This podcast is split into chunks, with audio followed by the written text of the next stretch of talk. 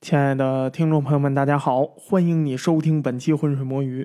今天呢，咱们讲的这故事啊，比较抽象。哎，话题呢是什么呀？平行宇宙。不过呢，为了更好的带大家呀进入这个话题，咱们呢还是从一个都市怪谈的故事说起。当然啊，今天咱们要说的这个平行宇宙，在咱们今天人类的科学认知下，那是肯定没法给出一个定论的。这个话题呢，实际上严谨的来说，它甚至都不算是一个科学问题。那我知道有人听到这儿肯定就急了，它怎么不是一个科学问题？妈，它有那么多的科学理论假说。这个呀，别着急，你往后听就知道了。今天咱们这个专题讨论的，只能是关于一些啊平行宇宙的理论跟可能。哎，在这些理论里头，支持者跟反对者，他们都抱有什么样的态度？他们都有什么样的论据，都有什么样的观点？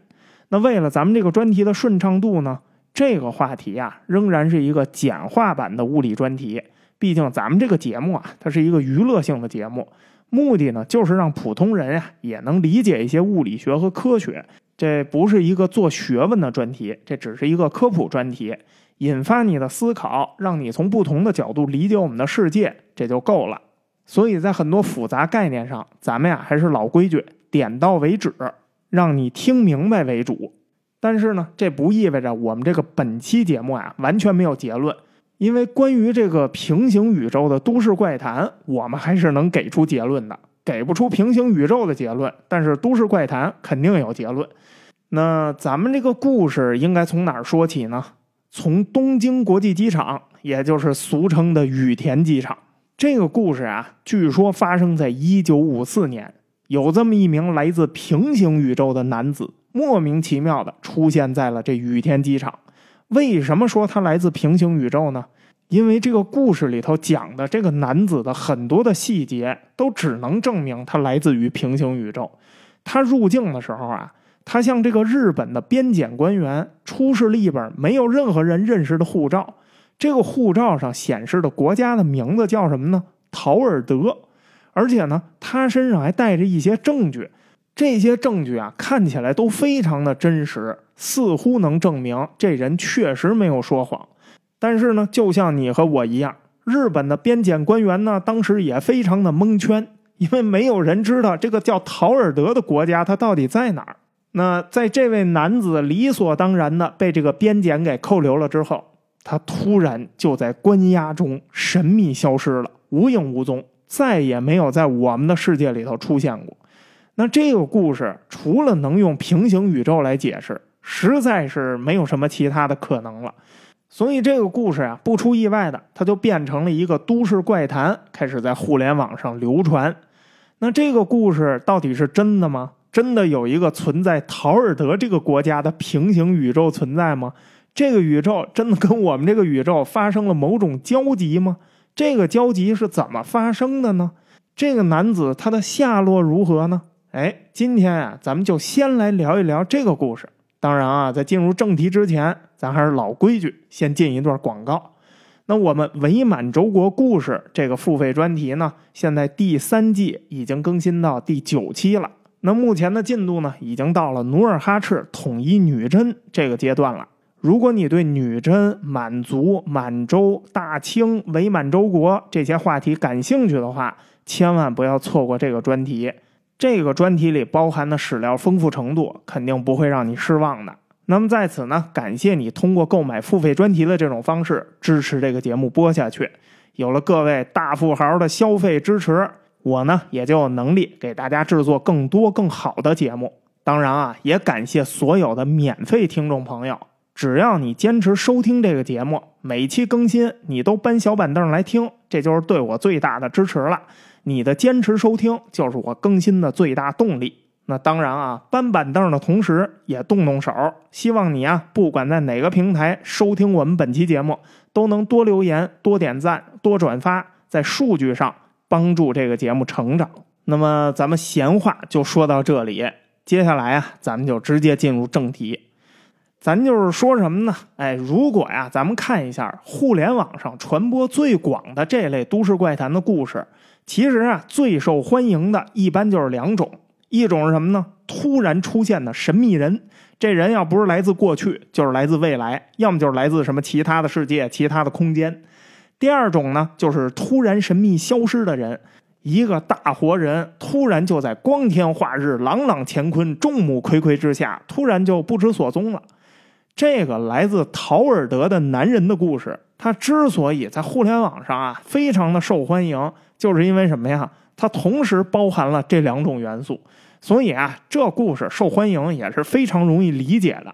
用现在互联网行业的营销术语来说，哎，打到了用户的痛点，还一下打了他两遍。那这个直击用户痛点的故事，它原始版本到底是什么样呢？哎，这故事啊，发生在一九五四年七月的某一天。那一天呢，天气非常的热，有这么一名男子抵达了东京国际机场，然后拿着自己的证件过边检，打算入境。这男人啊，从外貌上来看，就是一个普通的欧洲白人的长相。他长得呢也很普通，衣着很整洁，就是一般的商务着装，一看就是那种经常出差的常旅客。这个男子的母语呢是法语，但是啊，他能说一些简单的日语和比较流利的英语。一开始啊这边检官员也没在意他。那据这个人说呢，他是一家日本企业的员工。他们这公司啊，总部在东京。这一次呢，他来东京就是来总部出差的。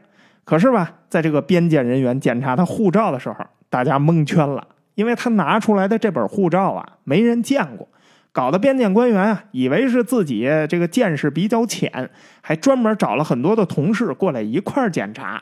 但是甭管谁来，都没人见过这本护照。这护照的签发国是一个叫做陶尔德的国家。但是没人听过这名字，让所有人都觉得奇怪的是什么呢？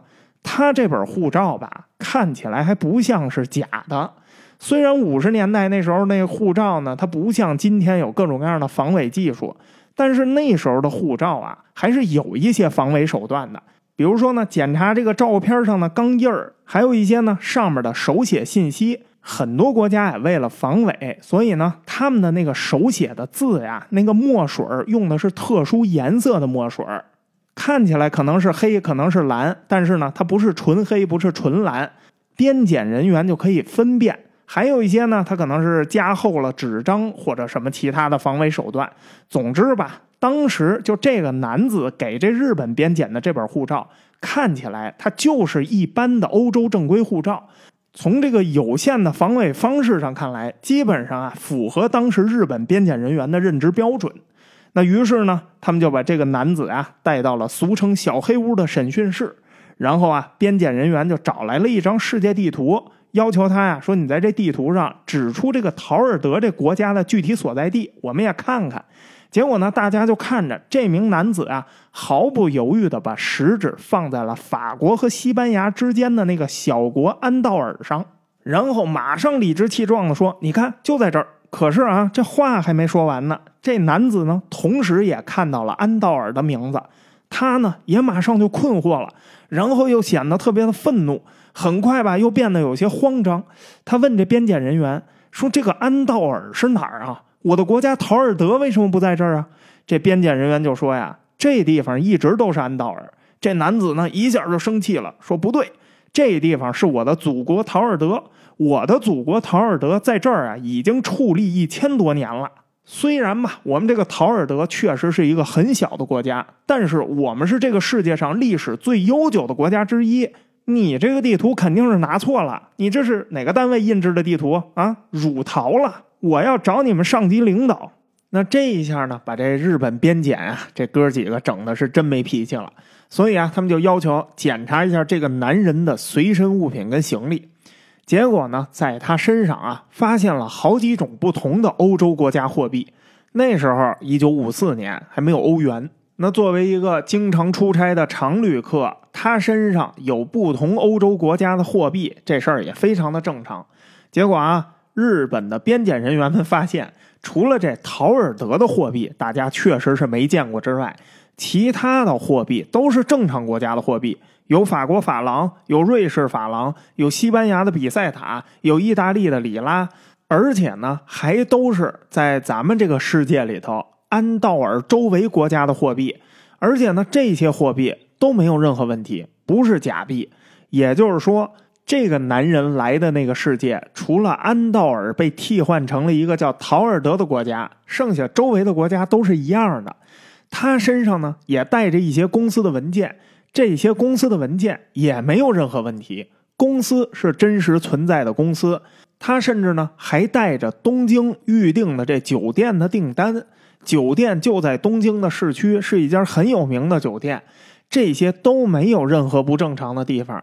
更让这个边检人员们呀觉得瞠目结舌的是，在仔细检查了他那本护照之后，他们发现啊，这本护照在全球的很多机场都被盖过入境章，甚至还有一个东京的入境章，而且东京的入境章就完全跟他们手里的一模一样，墨水和款式全是真的。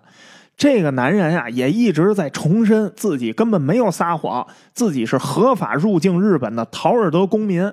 陶尔德和日本之间有互免签证协议，所以他是合法入境。他之前也来过日本，而且来过很多次，没有出现过任何问题。这边检人员呀，那真是百思不得其解，只能琢磨琢磨哥了。关键是吧，这么一看，这男人确实也不像是在撒谎，所以啊。边检暂时把他给扣留了，给他安置在了机场旁边的一个酒店房间里头。房间外面呢，安排了两名守卫，直到他们弄清楚这个人的身份，再把他放走或者驱逐出境。那边检人员呢，首先联系了他预定的这家酒店。酒店在查询了预定信息之后，告诉边检人员没有这么一个客人的预定信息。在联系了他的公司之后呢，他的公司也确认我们公司里头啊没有这么一个员工。于是啊，边检人员回到了他被扣留的那个酒店，想要把他驱逐出境。结果啊，他那房间门一打开，大家全傻了。这个人啊，就这么凭空消失不见了，所有的行李全都跟着不见了。这屋子里头啊，没有任何他留下的痕迹，就像这个人从来都没有存在过一样。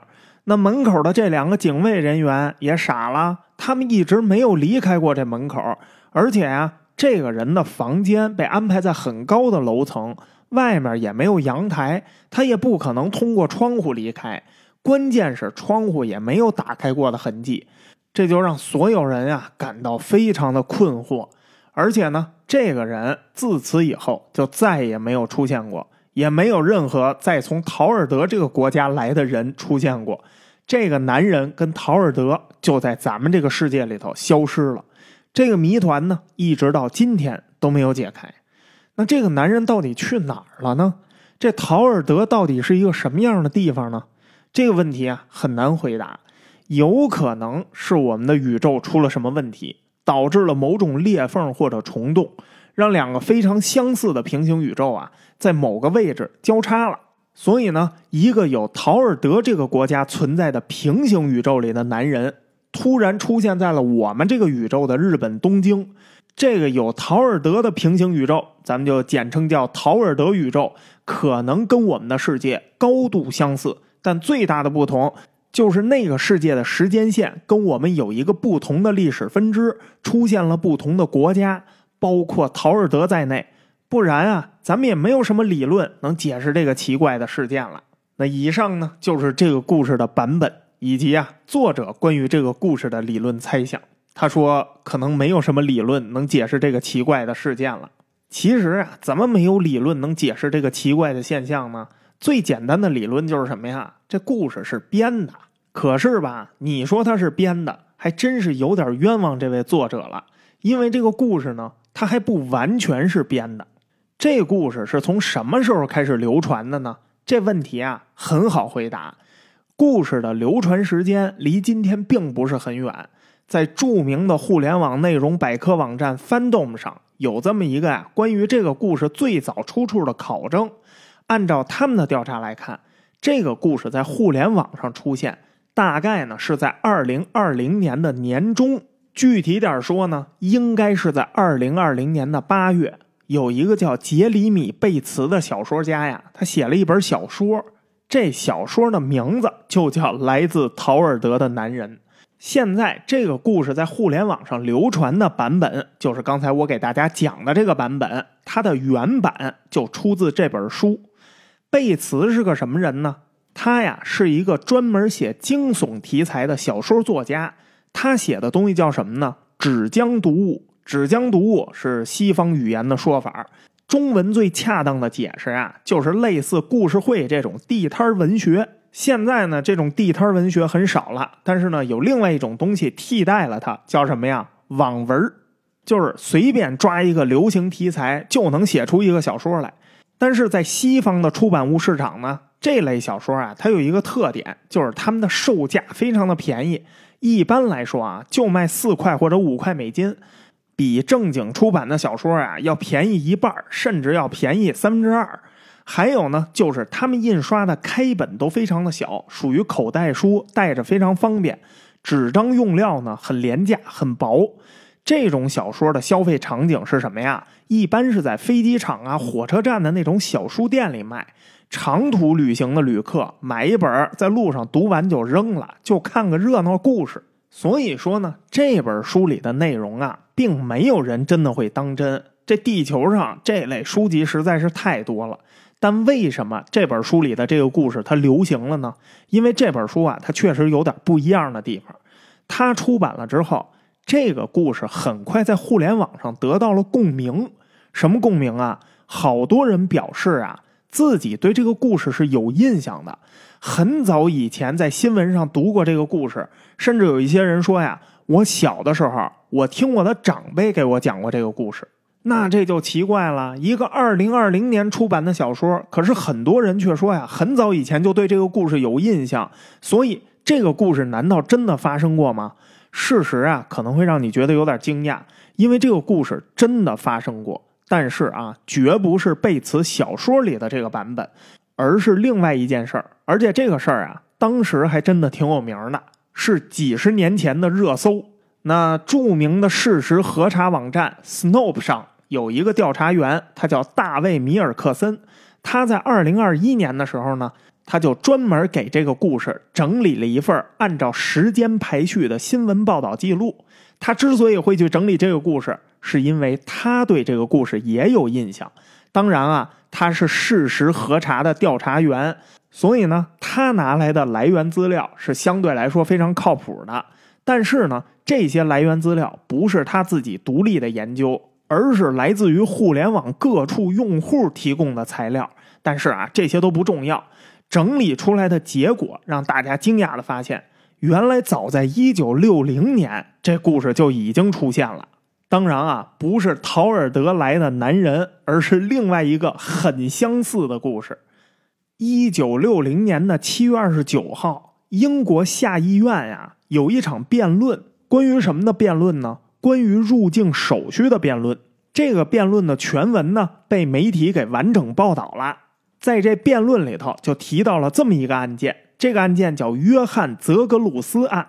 这泽格鲁斯犯了什么事儿啊？他在日本过海关的时候，被日本的边检给逮捕了，起诉他使用假护照。这辩论的原文是啊，我相信在座的所有我的议员朋友们可能已经知道约翰·泽格鲁斯一案。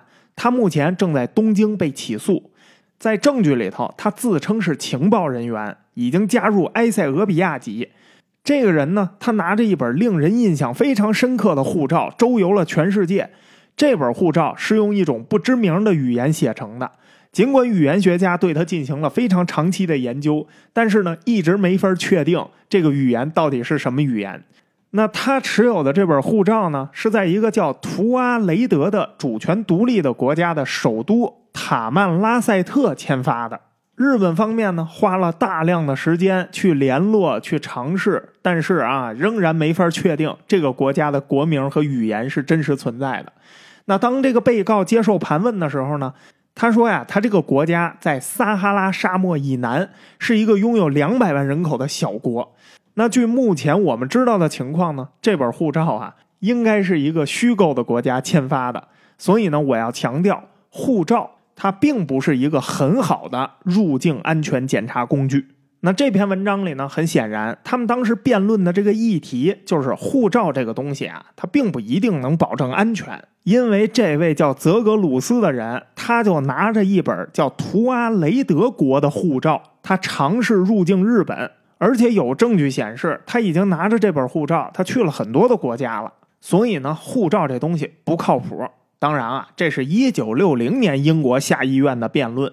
那时候护照的防伪技术也就这样了。那时候数据又不联网，又没啥高科技，那可不是护照很容易作假吗？你这抽不冷的拿出一本假护照来，你说这是一个小国签发的，他确实，哎，正常人都得在那含糊一会儿。那这篇报道之后呢，还有另外一篇报道，也是来自英国的报道。报道的时间呢，是在一九六零年的七月三十号，也就是这个下议院辩论的第二天。这报道怎么说呢？说这泽格鲁斯先生想要环游世界，为了给这官员呢留下好的印象，他发明了一个国家、一个首都、一个民族和一种语言。然后呢，他把所有自己发明的这些东西都印在了一本自己发明的护照上。更有意思的是，他拿着这本护照，在世界各地都受到了很好的接待。但是很遗憾，这一切都并不存在。泽格鲁斯先生就靠着这本美妙的护照，走遍了中东，走到哪儿都接受人们的敬意。据说呢，他也碰到过怀疑者，但是他还制造了一枚图阿雷德的国家邮票。当然啊，这张邮票也是伪造的。他给怀疑他的人展示了这枚邮票，邮票的下面甚至还印着一句用他们国家语言写出来的国家格言。当然，这段话在任何语言中都没有任何意义，只是一连串的字母。不过，怀疑他的人看到了这枚邮票之后，就不怀疑他了，因为他们不得不相信他真的来自那儿。但不幸的是，这个聪明的泽格鲁斯先生，他这个美妙的旅程啊，在日本的东京结束了。日本人开始查地图，然后把他送上了法庭，他成了这些认真的日本官僚的牺牲品。我觉得这是一件特别有趣的事儿。每当我想到泽格鲁斯先生，我就希望在撒哈拉沙漠以南真的有一个叫图哈雷德的地方。这个国家真的有一个叫塔曼拉塞特的首都，它的语言就像泽格鲁斯先生发明的语言一样，那儿所有的居民都会使用这种语言。不管怎么说，这是一个很有趣的故事。哎，你看这篇报道写的就很有意思。哎，这位记者先生好像是唯恐天下不乱。他觉得这是一个很有趣的事儿，不过仔细想想吧，这好像是一个挺有趣的事儿，因为在我们这个时代啊，它不存在这种可能。所以呢，你要是想一想，你生活在当时那个年代，你听说了这么一件事儿，我觉得大部分人啊，可能就是会心一笑。这哥们儿简直就是用自己的方式践踏了各国的官僚主义啊，是个猛士，但是他的行为不值得提倡。那这两篇来自英国的报道呢，也显然呀引起了事发地日本网友的兴趣。于是紧接着，两位日本网友就找到了两篇来自日本新闻的报道，并且呢把这两篇报道相继发布在了红迪的讨论区中。第一篇呢是来自日本共同社的一段英文广播摘要。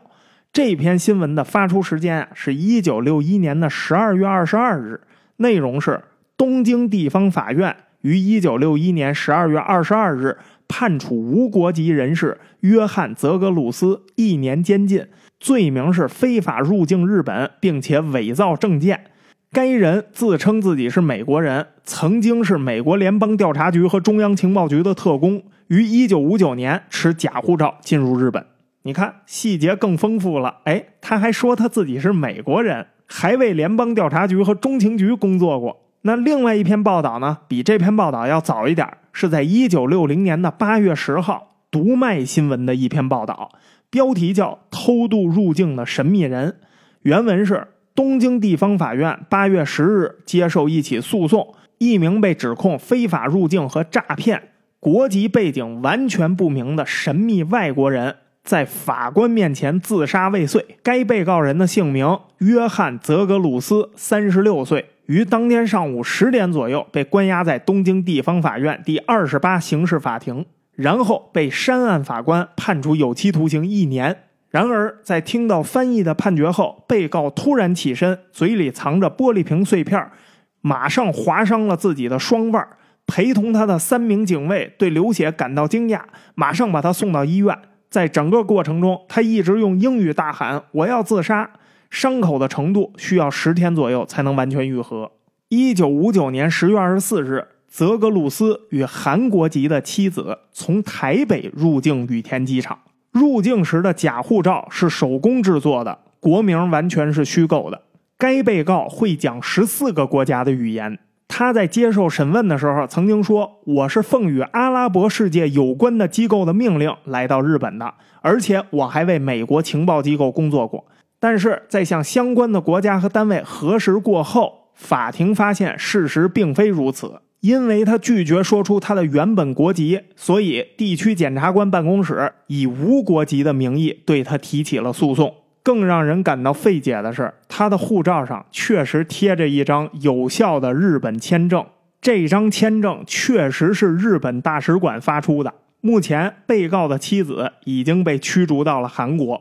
哎，你看这个报道，它细节就更多了。他一会儿说自己是阿拉伯国家的特工，一会儿说是美国情报机构的特工。这人会说十四种语言，他竟然拿着这本假护照，还申请了一个合法的日本签证。日本的驻外大使馆竟然没能看出来他这护照是假的。所以你看，说他践踏官僚主义没毛病吧？那这两位日本网友抛砖引玉了之后呢，还有很多的网友列出过呀很多过去的报道，但是呢，这些报道基本上都是雷同的，所以啊，咱们在这儿就选这两篇念一念就可以了。可见当时这件事情啊，也在日本，它也是造成了不小的轰动的，因为确实太有趣了，还带有对官僚主义的讽刺。但是吧，多少有点遗憾的事情是什么呢？我们并不知道啊，这位叫泽格鲁斯的神秘人，他最后的下落究竟如何？只有一篇在一九六三年的日文报纸的简报上提到过，说这个人呀，当时已经刑满释放了，而且呢，他离开了日本。他走之前呢，还接受了媒体采访，说自己要在新的国家开始新的生活。但是呢，这篇报道没有提到他去了哪儿。这个人后来也就没消息了，下落不明了。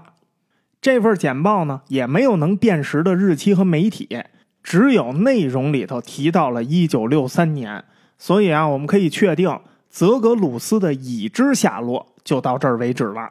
不过呢，这也够了，因为很显然，如果你仔细看这泽格鲁斯的故事，你会发现他确实跟陶尔德宇宙的那个故事有太多的相似点了。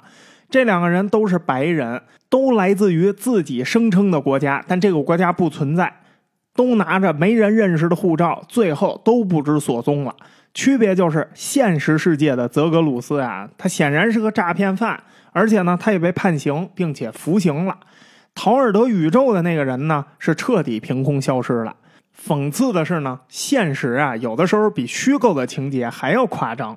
因为泽格鲁斯他靠着一本假护照，他竟然拿到了日本使馆签发的日本签证。那陶尔德宇宙里头的陶尔德，他声称的是什么呀？陶尔德跟日本有互免签证协议，怕你不信，把签证这个环节给略过去了。可谁想到呢？反而是在现实中发生的情节，他更没法让人相信。所以啊，从某种意义上来说，杰里米贝茨的这本小说，他真的是基于真实故事写的，他没骗人，他基于的故事就是这泽格鲁斯的故事。这个故事能意外的突然在互联网上爆火，也就是因为这个故事其实是真的。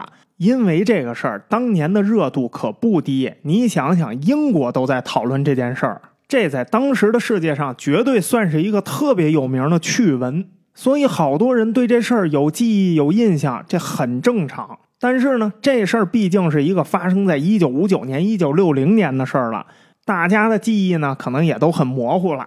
可是吧，一看他这故事，嗯，似曾相识，好像还真有这么回事儿。再加上啊，很有可能有的人啊是比较欣赏他这个改编，所以故意帮他传播的这个故事。为什么这么说呀？你看美国亚马逊这本书下面的评论，你就会发现，被赞最有用、最多的那一条是什么呀？我不知道这是怎么回事儿。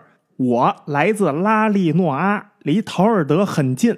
我的好朋友卡琳娜就住在陶尔德，请问西班牙和法国是哪里？我们国家的北边那个国家叫埃斯塔利亚，南边那国家叫维尔托西利亚。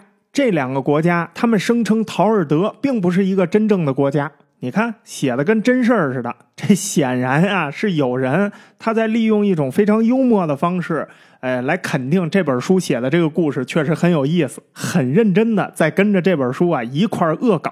这个故事的传播呀，很有可能就是这些恶搞的评论他们给炒起来的。这些人啊，可能是听家里老人哎呀讲过一个类似的故事，或者自己啊，可能就是一年纪比较大的人，他想起当年这个故事来了。也可能是年轻人觉得这故事挺有意思的，跟家里老人一说，老人说当年也有过这么一个事儿，大家这会心一笑，得了，那咱就帮着一块编吧。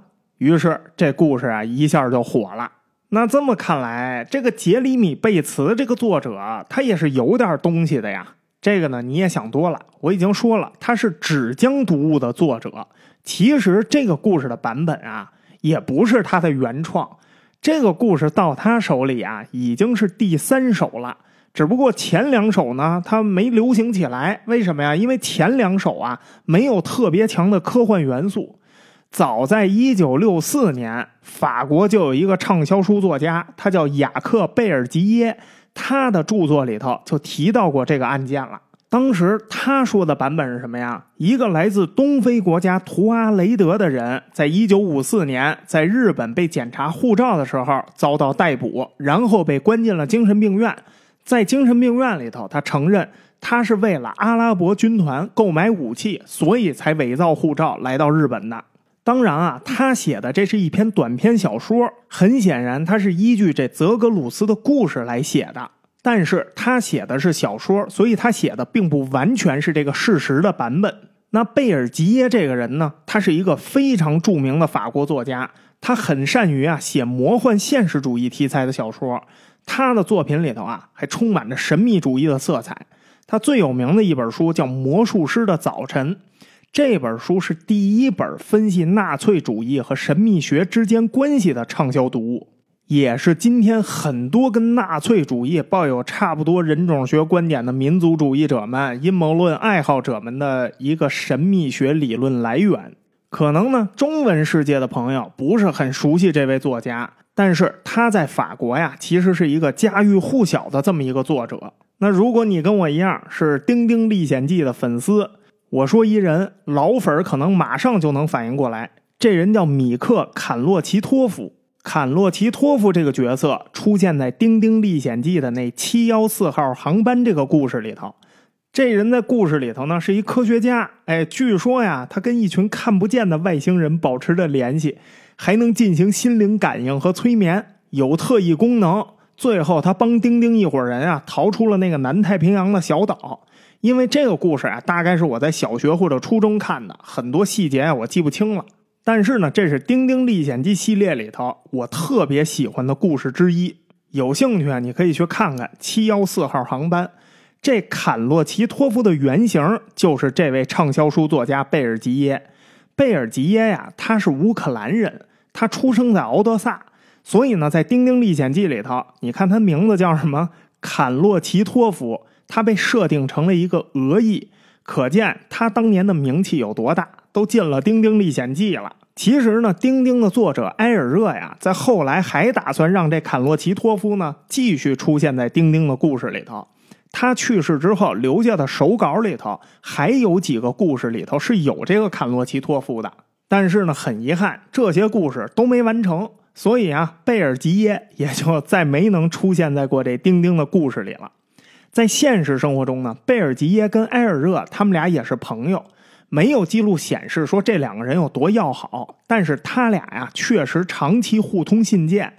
埃尔热对这个贝尔吉耶呢，他显然呢他是有点看法。反正你看这坎洛奇托夫的这个设定，你就能看出来，就这人有点神神叨叨。不过大体上他还是把这坎洛奇托夫设定成了一个正面人物，而且呢也把他列为是丁丁的朋友。所以你看，泽格鲁斯的故事第一次改编，其实就是在一九六四年，是这贝尔吉耶他改的第一个版本，稍微偏离了一点事实，但是也没偏太远，至少像什么图阿雷德这名字都保留了下来。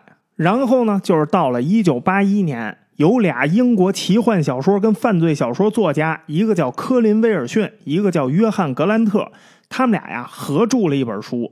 这本书的名字叫《可能性词典》，这书里头也提到了这个故事。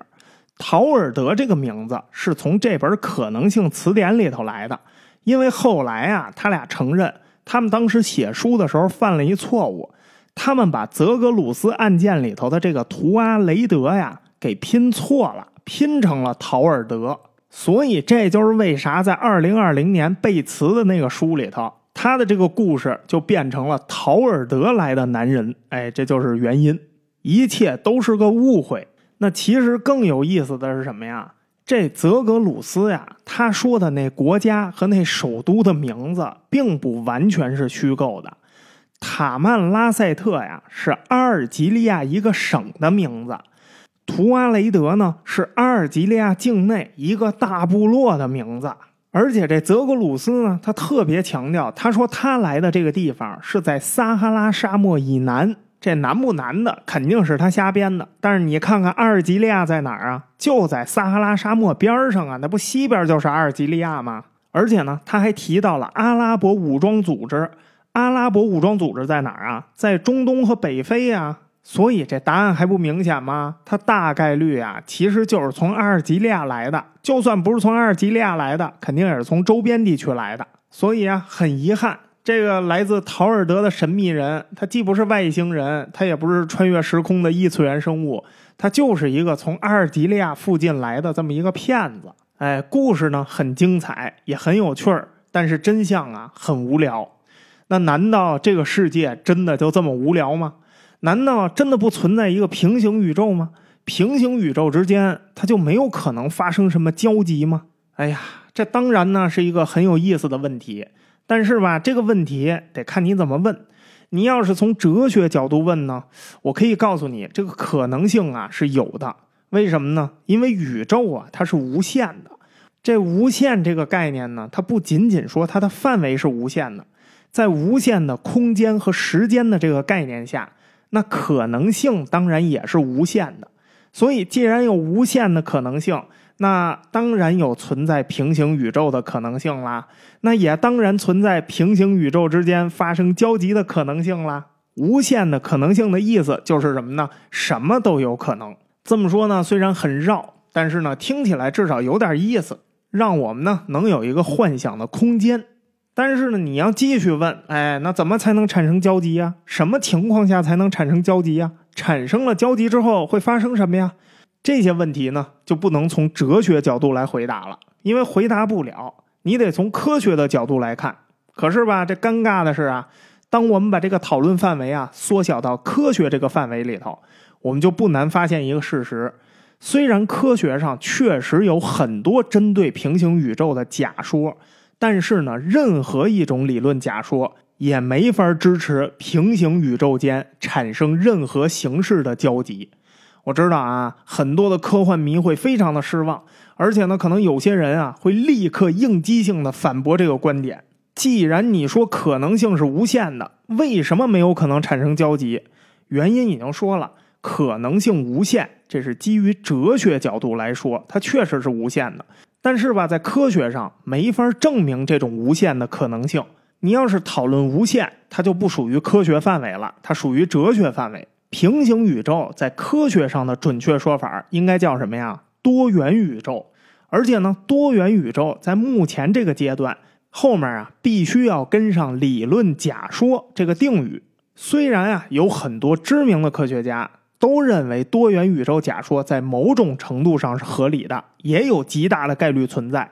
这其中最有名的一个人霍金，但是呢，也有差不多数量的特别有名的科学家，他们认为多元宇宙假说呀是不合理的，这多元宇宙是不存在的。当然啊，这是科学家之间的争论，认为合理还是不合理，这都是一个非常复杂的问题，不是一概而论的。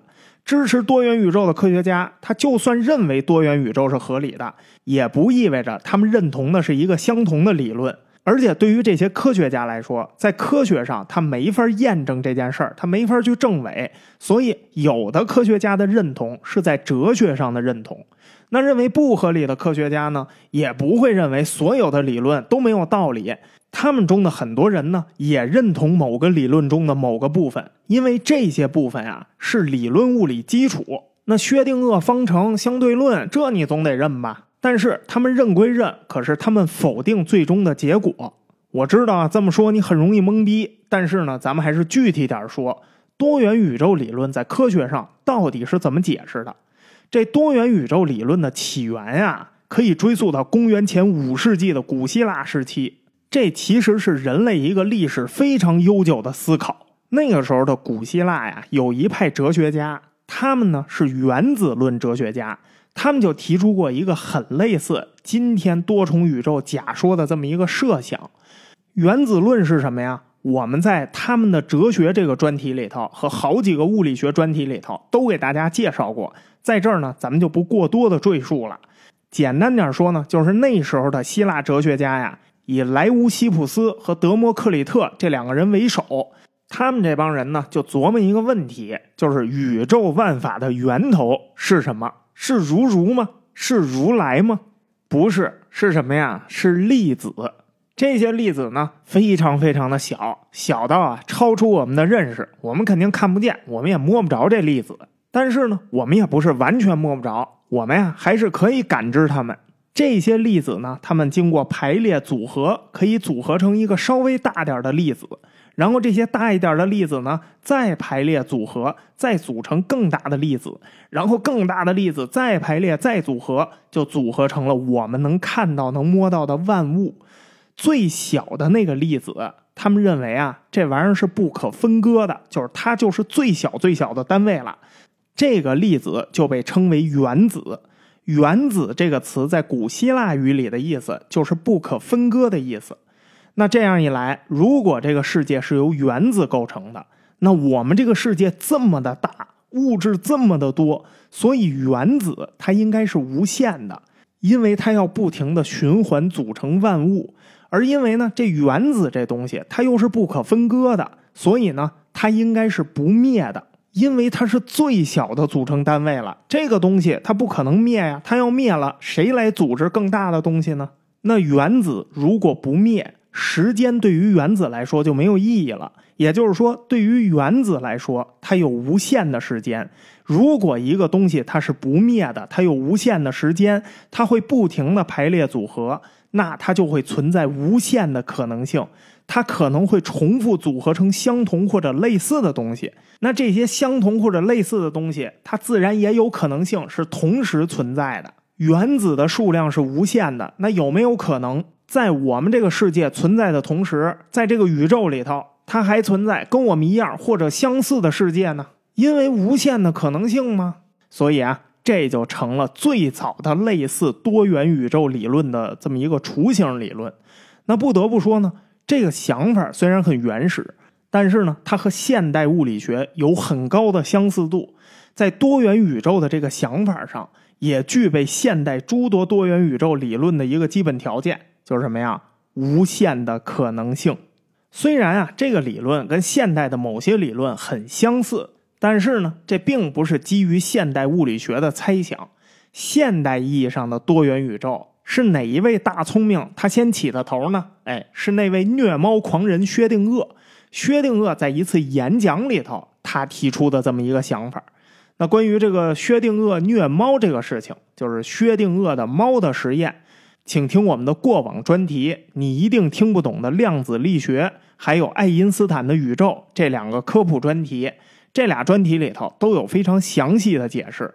那必须呢，也得替这个薛定谔呀，在这儿声明一下，因为最近啊，反虐猫是一个热点话题，所以呢，可能有一些比较敏感的朋友，一听拿猫做实验，哎，就不太淡定了，请务必冷静，因为薛定谔的猫啊，它是一个思维实验，它并没有真的杀死猫，它只是用猫在有毒药的盒子里，这个我们肉眼可以观测到的宏观事件，来联系微观的量子叠加态的塌缩结果。所以呢，请放心，薛定谔的猫的实验里头，并没有猫因此死亡。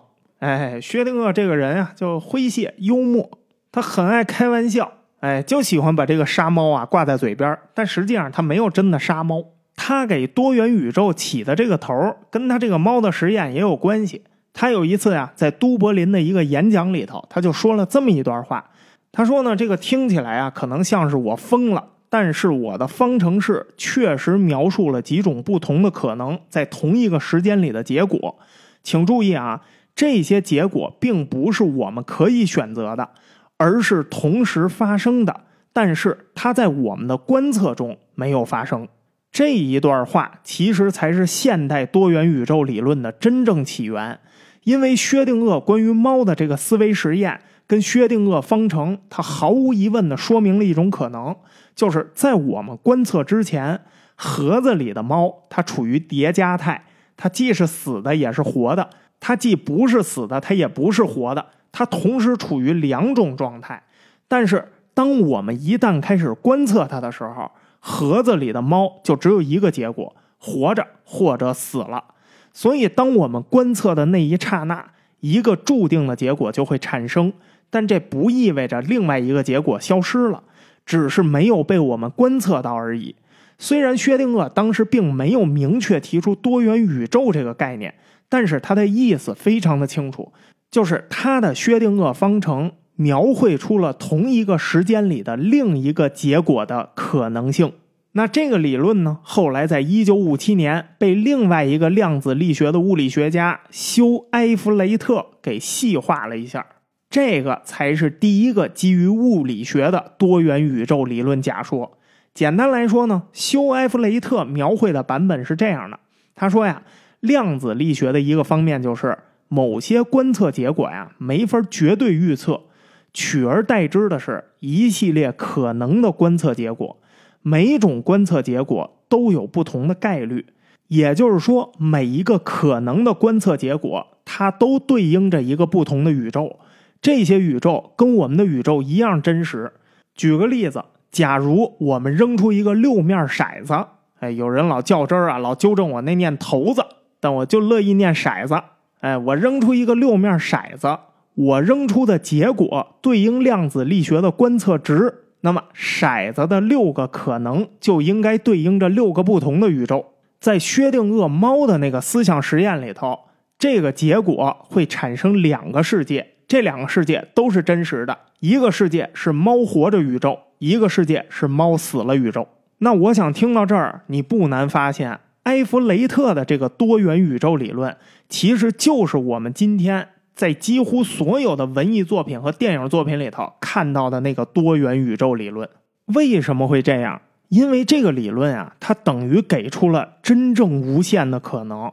既然所有的可能性都会对应一个多元宇宙，那从宇宙大爆炸开始的每一个可能性都会演化出一个分支宇宙来，对不对啊？也就是说，这种多元宇宙的理论。它是呈指数级，而且无限扩展的。每一个不确定的观测结果，它都会存在若干的多元宇宙分支。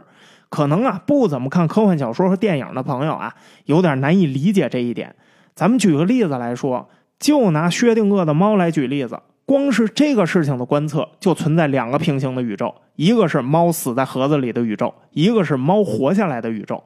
几乎在所有的观测结果上。都会存在这样的平行宇宙。再比如说啊，我们用你早晨起床来举例子，你今天早晨六点起床，这是一个宇宙；六点没起床，这是另外一个宇宙；六点零一秒起床是一个，六点零二秒起床是另外一个。宇宙无时无刻不在出现分支，你做的每一个决定、每一个念头、每一个动作，都会出现另外的宇宙分支。只要它存在不同的可能性。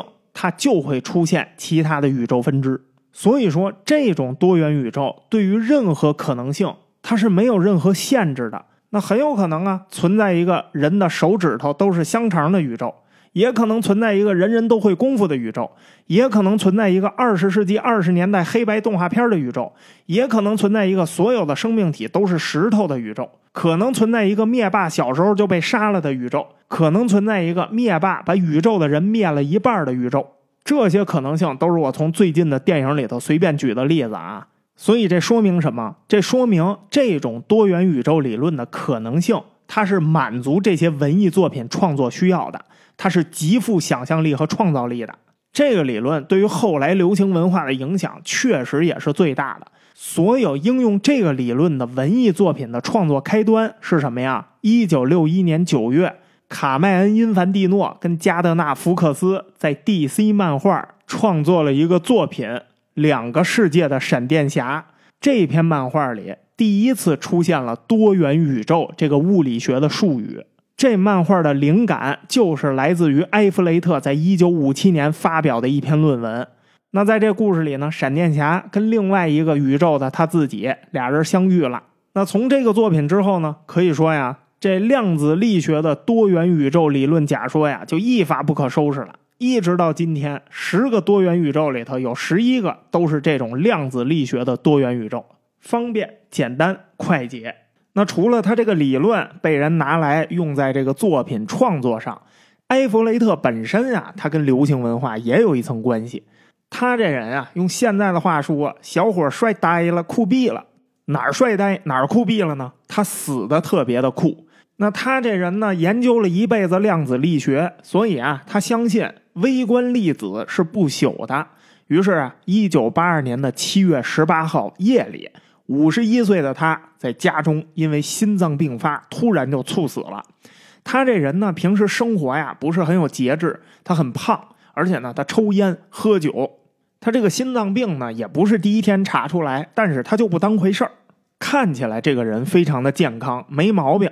一让他做体检呢，他就跟你急。他说：“我现在很健康啊。”再说了，人都是要死的，我也是要死的，死就死嘛，没什么大不了的。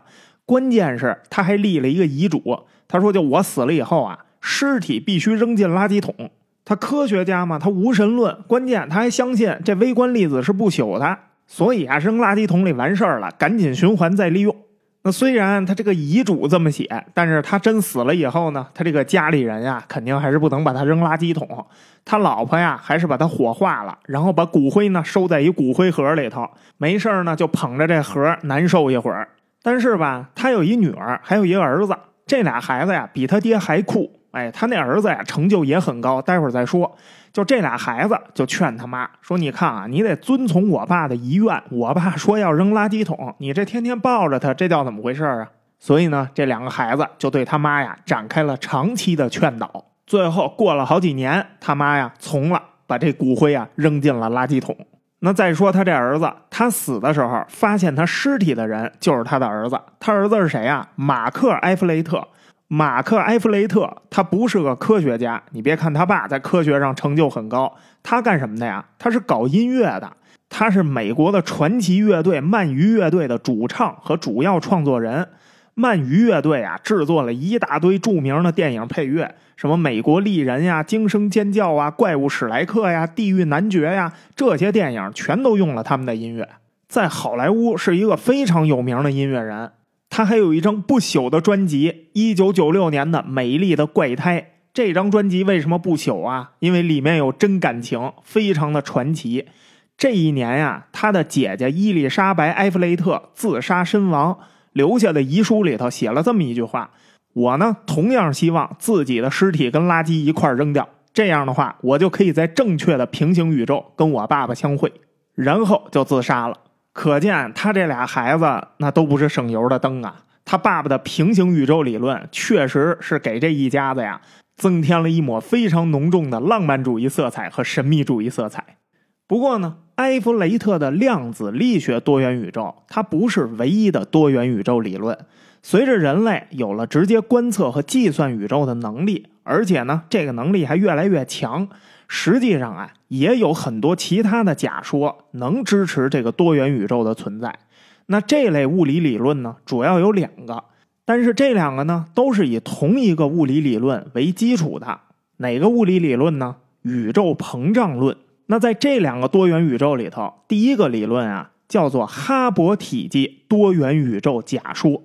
什么叫哈勃体积呢？简单来说呀，这个体积就是我们可观测的范围。但是啊，这个可观测，请你一定要注意，不是说我们可以用仪器或者用肉眼去看到这个范围，而是什么呢？是我们在理论上可以观测到的范围。确切点说，哈勃体积啊，它是一个公式。这个公式呢，就是哈勃常数除以光速。这公式意味着什么呢？意味着两个事儿。第一个事儿是我们可观测的宇宙范围是一百四十四亿光年，就这么大距离。这个范围呢，略大于宇宙的年龄一百三十八亿年。之所以会有这么一个结果，就是因为宇宙正在膨胀。在我们可观测的宇宙外，也就是说，在我们这个宇宙里头，光走的最远的这个距离之外，我们呢是不可能看见的。为什么呀？因为宇宙膨胀的速度啊，它是超过光速的。那因为呢，我们没法说得清楚，说这个可观测边缘的那个具体位置到底在哪儿。所以呢，这个边缘只能在数学上去算，怎么算？就是这哈勃体积公式。那这么一来呢，光它是什么时候出现的呀？宇宙大爆炸的时候出现的，对吧？从宇宙大爆炸到宇宙边缘的距离，它是大于光产生的时间的。换句话说啊，在数学上，光走的最远的距离比它产生的时间要长。第二个事儿呢，就是宇宙的膨胀速度，它超过光速，所以咱们永远也不可能看到整个宇宙的全貌。我们能观测的边缘就叫事件世界。在这事件世界之内的地方，就是我们的可观测范围，也就是这个哈勃体积，也就是宇宙大爆炸以来光走的最远的距离。光没到的地方，我们就永远不可能看见了。我知道呢，这有点不太好理解啊，但是呢，你可以试想一下，你往一个特别平静的湖里扔了一块砖头，这砖头的落点，它就是宇宙大爆炸的起点，然后会发生什么呀？水面的波纹它会以一个恒定的速度向外扩散，对不对？这个扩散的速度，你就可以把它理解为啊，这就是我们宇宙里的光速。但是呢，宇宙膨胀它最抽象的一点是什么呀？你必须要幻想这个湖啊，它是无边无际的，而且呢，它正在不断的膨胀，它的膨胀速度是超过波纹的扩散速度的。我们可以观测的宇宙就在最外层波纹里面的这个范围。那也就是说，我们这个宇宙里头最快的那个速度，光速，它达不到这更大的宇宙向外膨胀的这速度。这就是为什么我们看不到这个光速以外的东西。当然啊，这个可观测，我再提醒你一下，它只是我们理论可观测的范围，它不是说我们现在能看到这个边缘，我们现在也看不到。那好，这个理论它怎么会产生多元宇宙呢？原因就出在什么呀？既然宇宙它是无限的。那宇宙呢，还在以远远超过我们可观测的范围正在膨胀。这么一来，它肯定就存在一个可能，就是在我们观测不到的那个范围内，就是在哈勃体积之外，还存在跟我们相同的哈勃体积。而且呢，如果宇宙它是无限的，哈勃体积的数量在理论上就是无限的。每一个哈勃体积呢，都有一个可观测的范围。也就是说呢，每一个哈勃体积，它都是一个很类似于我们这样的宇宙。这个哈勃体积的边缘，就是他们那个宇宙光到达的最远的地方。这个理论啊，之所以没有被文艺作品广泛使用，就是因为什么呢？因为啊，这个多元宇宙理论它有点无聊。你想啊，这个理论它需要一个基本条件，就是所有的哈勃体积内都得有相同的光速和哈勃常数。也就是说，这是真正意义上的平行宇宙。所有的宇宙它都是一样的，或者说呢，它可能有不一样，但是差异会很小。那如果所有的平行宇宙都跟我们这个世界一样，这不就限制了多元宇宙物种多样性的发展了吗？我想要一个全是石头的宇宙，那就不可能产生了。那我想要一个香肠手指头宇宙，那可能也很难进化的出来了。理论上来说，如果在这个多元宇宙里头也存在地球，那地球生物啊，大概率跟我们没有什么太大区别。你在这个宇宙里头听美式唐恩的浑水摸鱼，你在那个宇宙里头可能听的是法式吐司的软炸虾，就节目名字不一样，但是啊没劲，说的都是那点废话。在物种和基因上的变化呀，差别会很小。所以你想吧，这个限制了文艺作品的创作，那文艺作品肯定不会用这样的多元宇宙世界，对不对啊？那第二个理论呢，跟这哈勃体积多元宇宙假说呀有一点相似，叫什么呢？气泡假说理论。这个理论呢，跟那哈勃体积的多元宇宙一样，也是基于宇宙膨胀它产生的一个假说。爱因斯坦呢提出了广义相对论之后啊。人类就发现宇宙里头存在一个很抽象的规则，那就是我们已知的宇宙，它其实啊是一个巨大的场。场是什么呀？哎，你就可以简单呀把它理解为这是一块布，所有有质量的物体都是在这个布的表面上在运行。这东西只要质量一大，它往那布上一扔，哎，它就会陷下去。那它周围所有质量比它小的东西，就会啊沿着它陷下去这个坑的边缘啊围着它转圈儿。也就是说呢，巨大的质量会造成巨大的时空扭曲。那虽然当时的人他没法观测这一点，但是呢，爱因斯坦在数学上他已经给出了证明。这一段听我们过往专题《爱因斯坦的宇宙》，在这儿啊，咱就不重复了。那既然在这巨大的质量下，它会造成巨大的时空扭曲，对吧？它会压出更大的坑，那就带来了一种可能啊，在宇宙膨胀的过程中，这些时空扭曲的地方，它们发生了什么呀？这么大的扭曲，这么大一个坑，那宇宙膨胀的时候，会不会在这坑的上边形成一个类似气泡一样的东西呢？如果这种气泡空间它会存在的话，那这个气泡很可能就是我们宇宙里头的另外一个宇宙，因为对于这个宇宙来说，气泡的表面也是一个场，对不对啊？那要这么往后一想，这事儿可就深了。你想啊。它是因为巨大的质量产生的时空扭曲，所以在它内部的光速会因为这个巨大的引力变慢。那也就是说，这个气泡甭管是在表面还是在里头，这个气泡的光速都是要小于我们这个宇宙的，它要比我们这个宇宙的光速慢。那我们这个宇宙在不断的膨胀，也就是说，它是不是就形成了一个小的哈勃体积呢？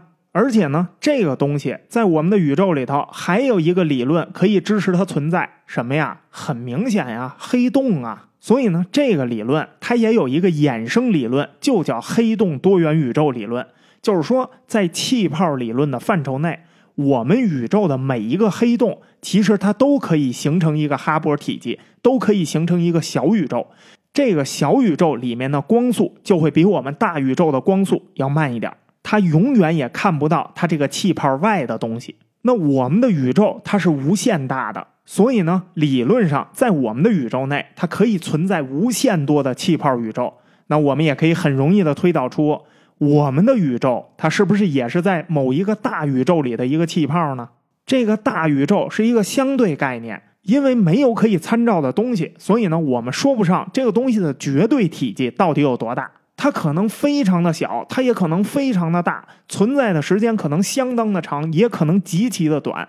但是对于身在这个宇宙中的我们来说，这些衡量标准都没有任何意义，因为我们所有的参照系都在我们自己的这个宇宙里头。当我们去思考我们宇宙外面的东西的时候，我们失去参照系了，我们的可观测范围就在一个气泡里头，所有的时空都在这个气泡里头。而我们的气泡里头还有无限的多元宇宙，所以吧，你说这是气泡假说，不如叫套娃宇宙假说更恰当一些。那这种宇宙呢，其实啊也是文艺作品比较喜欢的一类宇宙题材，而且呢，这种宇宙啊，它其实更符合哲学家和宗教的世界观。但是呢，这种宇宙在理论上，它跟这哈勃体积多元宇宙假说呀一样，有一些限制想象力。虽然这种宇宙它可以有不同的物理常数，因为光速的速度不一样嘛，但是呢，在规则上它必须得跟所有的宇宙对称才能产生。最基础的这些法则它必须得是相同的，比如说力的相互作用、质量、速度这些规则，在所有的气泡宇宙里头，它都必须要存在。不同的是什么呢？就是因为每个宇宙它构建的质量可能不同，所以在每一个宇宙里头，它的一些常数可能是不一样的。哎，有着不同的光速，有着不同的引力，所以呢，这个宇宙从想象力上来看，它确实是比那个哈勃体积的假说呀要好一些。但是吧，它仍然比不了那个量子多元宇宙。那个宇宙，你想怎么幻想都是合理的。所以呢，这种气泡理论假说呀，在题材上它发挥的空间就小一些。那除了这量子多元宇宙、哈勃体积多元宇宙，还有这气泡多元宇宙这三个假说之外呢，其实啊还有很多的多元宇宙理论。不过呢，剩下的理论啊，在完整度上就要差一些意思了。毕竟啊，本来这三个理论也都是假说，所有的多元宇宙理论都是假说。假说这东西你是可以随便提出的，反正也验证不了嘛。咱们的这个专题篇幅啊，实在是有限，我们呢只能选择理论上最完整也最有可能啊能部分证明的多元宇宙理论假说，给大家大概介绍一下。像什么自我意识多元宇宙假说、弦理论多维度宇宙假说、数据模拟多元宇宙假说，哎呀，就等等等等吧，五花八门。这些假说呢，就是他们大部分的问题是什么呀？就是他自己基于的那个理论，那个最基础的理论本身就是一个假说，所以在假说上建立的假说，那就基本上没有什么讲的价值了。所以呢，咱就点到为止，略过不讲了。总之，这三个多元宇宙理论，基本上呢，就是科学上能给出一定解释的多元宇宙理论了。那虽然呢，这些假说里头，它确实存在相当的合理部分。但是这不意味着多元宇宙在科学上的存在就是合理的，这也就是反驳多元宇宙理论的人啊，他们所提出的一个关键问题所在。这种不合理，它主要有三个方面。第一个方面是什么呀？虽然三个假说都是基于现实的物理理论来建立的，但是它们仍然是没法证伪的。所以呢，在人类科学的现阶段，所有的多元宇宙理论都是非科学的。这个观点的提出人是英国当代最著名的物理学家之一保罗·戴维斯。戴维斯的论据非常的简单，不管是哪种多元宇宙理论，实际上都基于了同一个数学基础，就是什么呀？宇宙无限大，所以它的可能性无限多。但是呢，数学它是一个工具，它是形式科学，它研究的是抽象问题，它不属于实证科学。基于形式科学所推导出的假说理论，没法证明，也没法证伪，除非人类有一天在不同的多元宇宙假说理论里头发现决定性的证据。这个证据可能是我们直接观测到了多元宇宙，或者呢，我们像当年爱因斯坦一样，我们有类似广义相对论的理论突破，并且我们能在数学上毫无疑问的算出气泡宇宙的存在。只有到这个时候，我们才能在科学这个范畴里头谈多元宇宙的理论问题。可是呢，截止到目前，我们在这个领域里头基本上没有任何突破，在可见的未来也不太可能有任何突破。所以现阶段这个理论没有任何证伪的可能，它必须只能是个假说。那戴维斯呢？他是科学家，所以他的用词非常的谨慎，是人类现阶段的理论体系。至于未来，那是未来的事情了。对于科学来说，这是一个需要明确而且必须要非常严谨的事情。所以呢，在现阶段，多元宇宙理论它不属于科学范畴，它属于哲学范畴或者科幻范畴。科学的核心是理论、实验、实证。目前多元宇宙的理论仅停留在理论假说，没有实验实证的可能。那好，这一下推到哲学那边去了。那哲学这边能解释多元宇宙吗？不好意思，也不行，也有问题。这就是我们要说的第二个要点。如果多元宇宙被归类到哲学范围里头，在逻辑上说不通。具体点说是什么呢？如果多元宇宙理论它是成立的，那就有两个可能：在量子力学理论下，所有的可能性都会对应一个平行宇宙。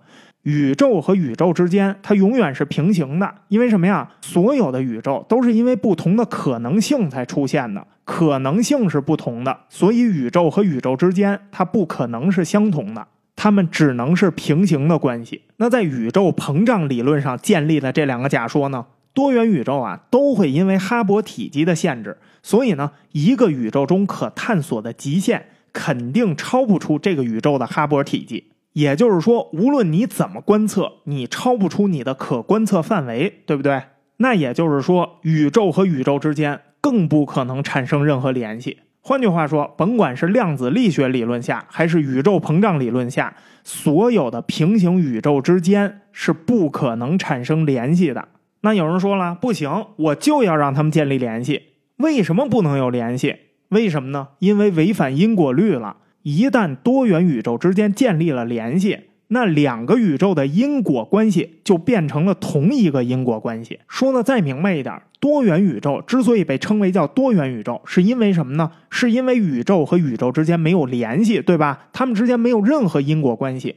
但一旦两个宇宙产生了交集，那么两个宇宙的因果关系就连在一起了，它们之间会互为因果。那也就是说，如果人类观测发现了多元宇宙的存在，反而只能证明一件事儿：没有多元宇宙。因为从人类发现另一个宇宙存在的证据的那一刻起，这个宇宙跟我们所在的宇宙就已经建立因果关系了。那这两个宇宙就是同一个宇宙，它并不是多元宇宙，明白了吗？逻辑上违反了因果关系，所以它在哲学上也存在不了。那第三个要点是什么呢？多元宇宙理论它也不符合奥卡姆剃刀原则，因为不管是哪一个多元宇宙理论，多元宇宙的存在，它的目的是什么？